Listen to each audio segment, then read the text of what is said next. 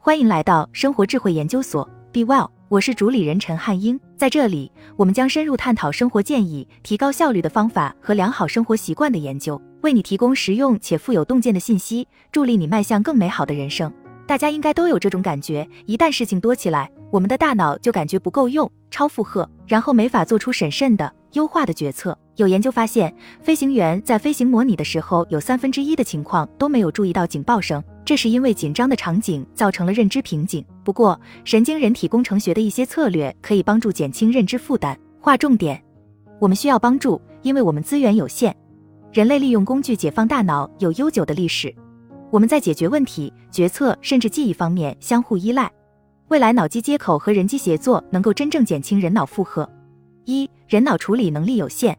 这个场景，尤其是疫情期间的这个场景，几乎每一位父母都会有自己的版本。经过了一天漫长的工作之后，现在是晚上了，你要开始吃晚饭了。但这就好像在暴风雪之中想要做餐饭一样。孩子在哭，炉子上的意大利面开始沸腾。在一个电话面试结束之后。等待已久的来电又开始响个不停，门铃又刚刚响起，而你是家里唯一的成年人。现在想象一下，在乱糟糟的这一切发生的时候，门口的那个人走过来对你说：“嘿，我这里有一些巧克力，我现在可以给你一块巧克力和五美元，或者如果你能等半个小时的话，我会给你一块巧克力还有十美元。”一边伸手关掉炉灶，一边努力掰开抱住你小腿不放的小孩，你对他说。把巧克力和五美元放在柜台上，然后走开。很快做出这个决定，意味着你可以少考虑一件事情：厨房里会少一个人，你没有时间做出看起来更好的选择。虽然巧克力的数量一样，但只要你能等一等的话，能到手的钱就会翻倍。现在设想有一个支持系统来减轻你的一些负担。当传感器在检测到水沸腾时，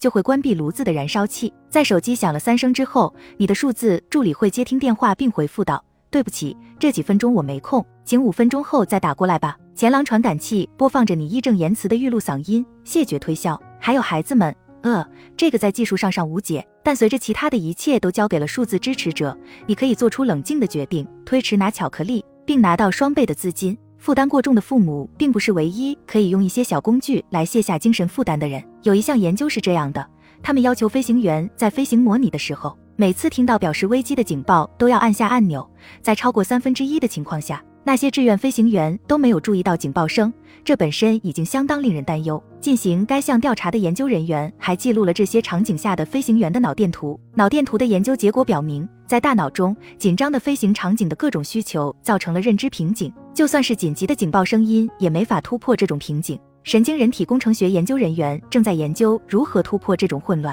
当我们的注意力、执行功能、心情与情绪起伏不定时，他们会跟踪在我们体内发生的事情。他们甚至还评估我们的生理反应是如何相互同步发生变化的。这一领域的学者想要改进类似飞行等安全领域的状况。在这些领域里发生的一些悲剧，可能是由人为错误造成的。学者们用神经科学方法来了解大脑的运作，试图弄清楚为什么大脑有时候会出现灾难性的错误或遗漏。比方说，没有注意到响亮而持续的警报。一旦了解了这些模式，就可以用机器来侦测这些模式，与人类伙伴协作，减轻他们的负担，并预防不良后果。我们需要帮助，因为我们资源有限。人脑不是一部可以不停运转的信息处理器，而是一种有机结构，就像一棵橡树或一只企鹅一样，它的容量有限，可以获取的能量有限。我们的认知负荷就是我们要用多少有限资源来做出决定或者完成任务。在这种情况下，这套审慎思维系统就位于大脑的前部及前额叶皮层。利用会给工作记忆带来压力的 M back 任务测试，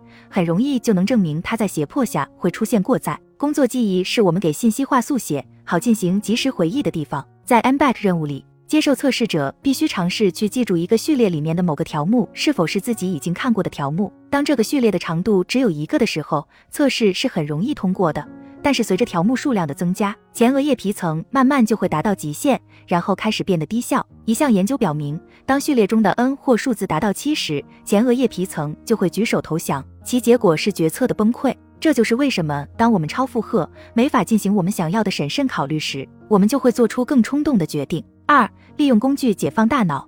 这种认知超负荷的感觉，大家应该都体验过。由于对我们的注意力、记忆力以及执行功能的要求太多了，我们的脑容量会用尽，会开始错过一些东西，计划出现失误，并犯下严重失误。今天我们的超负荷情况很严重，比我们这个物种之前经历过的总和还要多。工作在星期五下午五点准时结束，通常要等到下星期一的早上才能再次愉快的开始。对大部分人来说都是这种常态，是什么时候的事情？你得有一定的年龄才能记得有过这样的时刻，那种日子早就一去不复返了。今天因为有电子邮件、短信以及社交媒体这些东西，我们的同事随时都会出现在我们的个人空间或者兜里，每天二十四小时，每周七天。一年三百六十五天都是如此，而且这还不仅仅是工作上的人，来自世界各地的人总会出现在我们所处的空间里。随之而来的是来自我们智能手机上多条支流的过载信息，被澎湃汹涌地灌进我们的大脑。我们可以从神经人体工程学开始去寻找减轻这种负担的手段，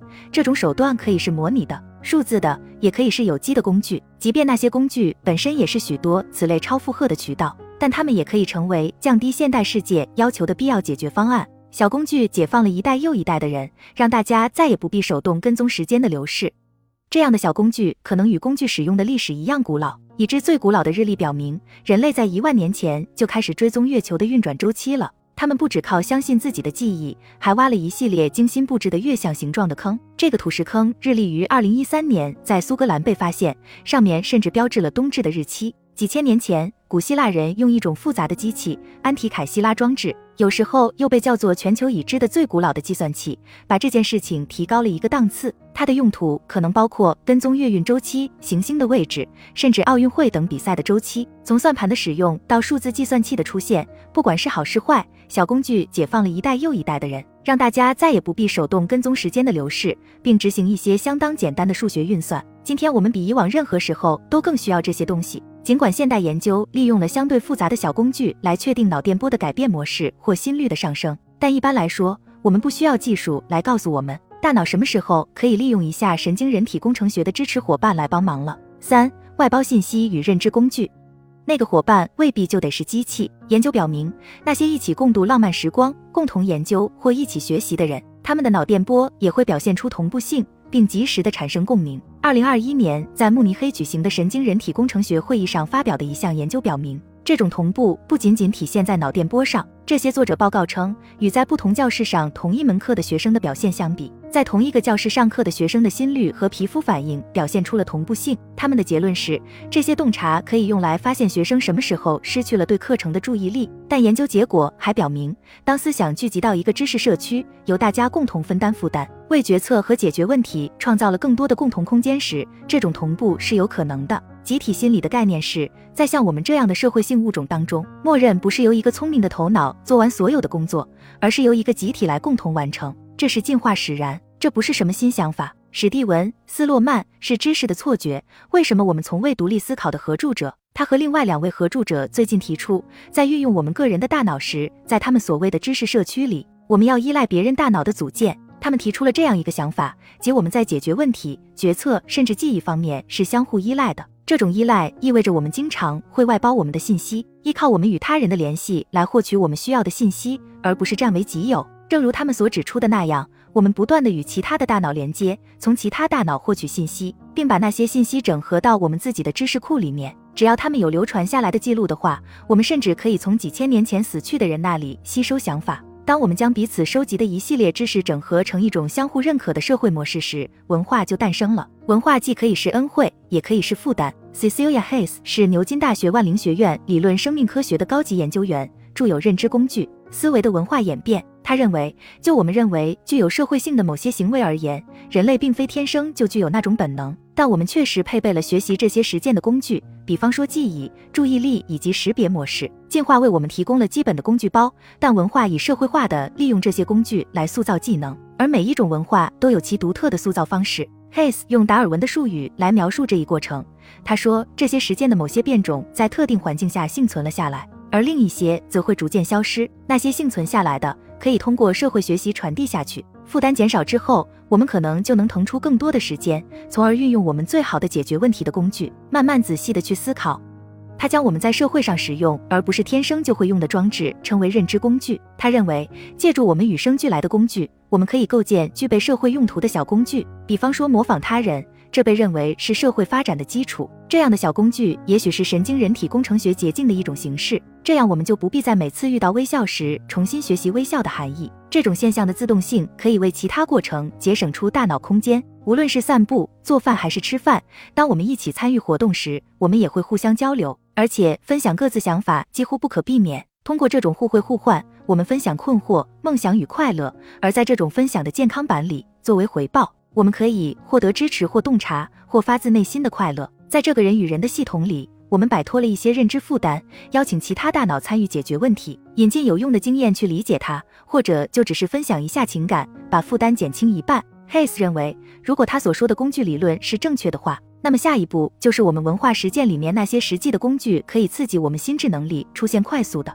文化进化。似乎这一预测正在得到证实。随着现代技术的出现，我们已经看到认知测试的成绩发生了一些重大变化。很多人认为智商这个东西是真实的，甚至可能在一生当中都是相对稳定的。我在量身定制的大脑里对这两点都提出了质疑。多年来，智商已被证明是一个非常不稳定的指标，会受到受试者动机、社会经济地位、收入差距以及教育等因素的影响。这种变化的关键例子之一，也许是福林效应，这似乎证实了这个预测，即认知工具可能会模拟我们心智能力的快速变化。福林效应是已故新西兰情报研究员詹姆斯·福林在现代社会中录得的一种转变。他发现，在二十世纪中叶短短几十年的时间里，智商的分数出现了大幅攀升，分数高到今天整个国家的人都可以被评为天才。福林认为，也许更新后的教育方法鼓励现代社会提高了对解决问题的需求。这可以解释，在一两代之内，智商测试就出现了更高的分数。我们伴随着这些现实世界的认知工具一起成长，然后不断磨砺我们的先天工具。不管是什么样的工具，它们都会相互影响，从而成为一个全球性的关键特征。然而，技术还做了另一件事，那就是释放我们的认知空间。比方说，我们不再用与生俱来的工作记忆去记电话号码、方位，甚至我们的日程安排了。负担减少之后，我们可能就能腾出更多的时间，从而运用我们最好的解决问题的工具，慢慢仔细的去思考，利用我们最好的解决问题的工具来防止我们犯错误。一些研究表明，与得分较低的人相比，智商得分较高的人可以承受的认知负荷更高。一种可能的解释是，更高的处理效率与高智商相关，而更高的效率意味着使用的资源更少。如果我们的技术工具同样能提高我们的效率，并确保有更大的认知储备的话，那我们大多数人其实已经是人机系统的一部分。未来以来，四脑机接口与人机协作。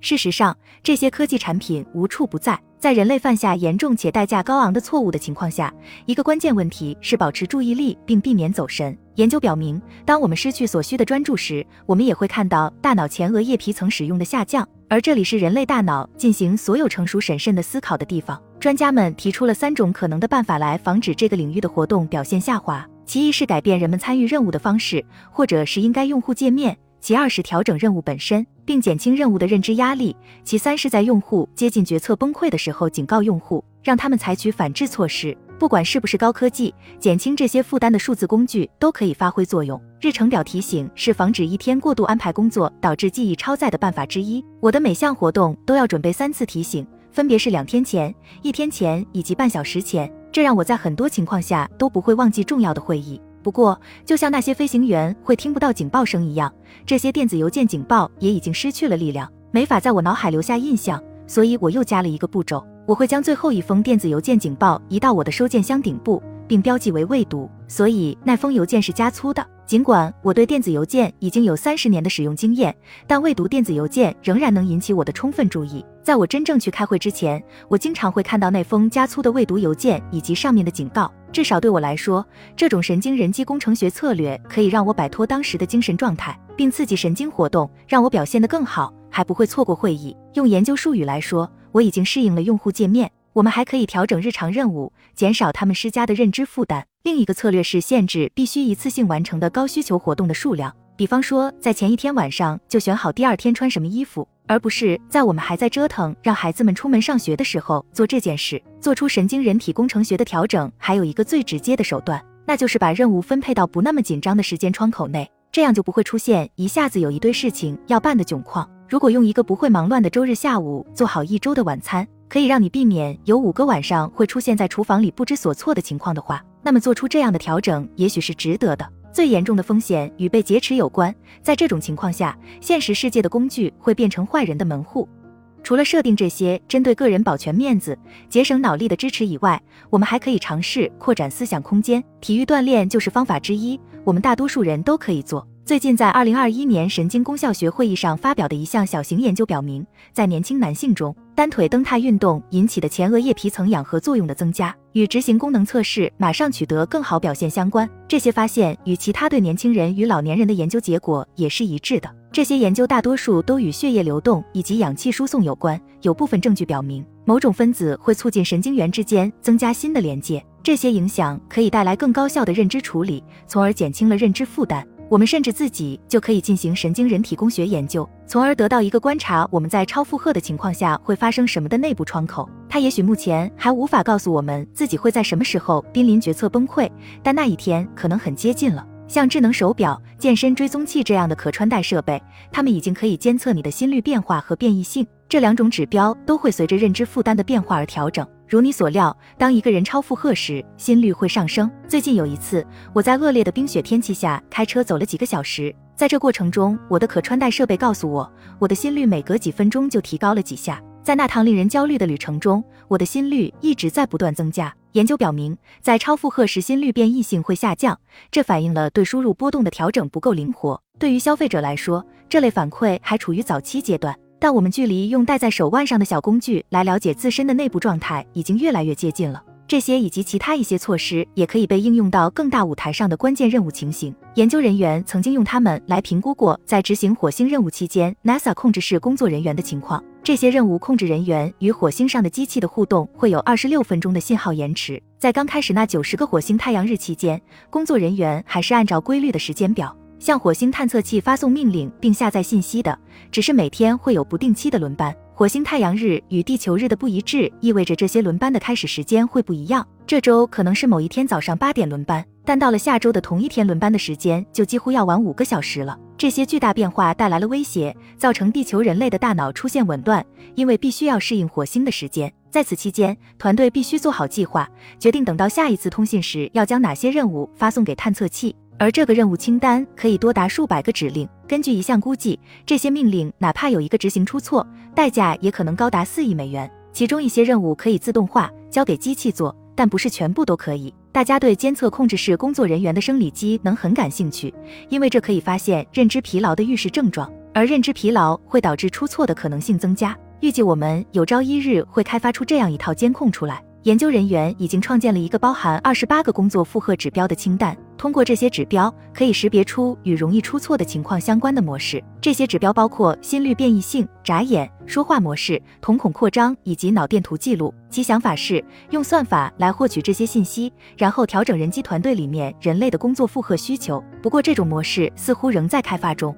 尽管我们是个体，而并不是 NASA，但研究人员可以获取的部分指标，我们也许也可以拿到。有一个小组正在为学生和教育工作者开发可穿戴设备，这种设备将可以检测体温、心率以及皮肤电活动的变化。他们的目的是改善个人对学习习惯的认识，并跟踪可能可以帮助做出调整，从而减轻超负荷的趋势，以及让教育工作者预测学生的参与度和对一项活动的专注度。只要加以精心准备，加强我们与机器以及彼此之间的某些接口是有好处的。不妨想象这样一个未来：如果机器可以将我们的认知工具与记忆相互连接起来，会如何？通过这种方式或体验，我们说不定能填补自己的工具空白，并真正感受到成为另一个人是什么感觉。当记忆开始消退或需要准确检查的时候，外部存储以及将记忆传输给另一个大脑，很可能就会成为一种保存自己记忆的方法。对于保持祖先的回忆并与过去的大脑建立联系来说，这将是一种全新的方式。这些计划里面肯定有一些令人毛骨悚然的元素。毕竟，当我们思考一个有脑机接口与人机协作接管的世界时，有很多事情需要担心。最严重的风险与被劫持有关。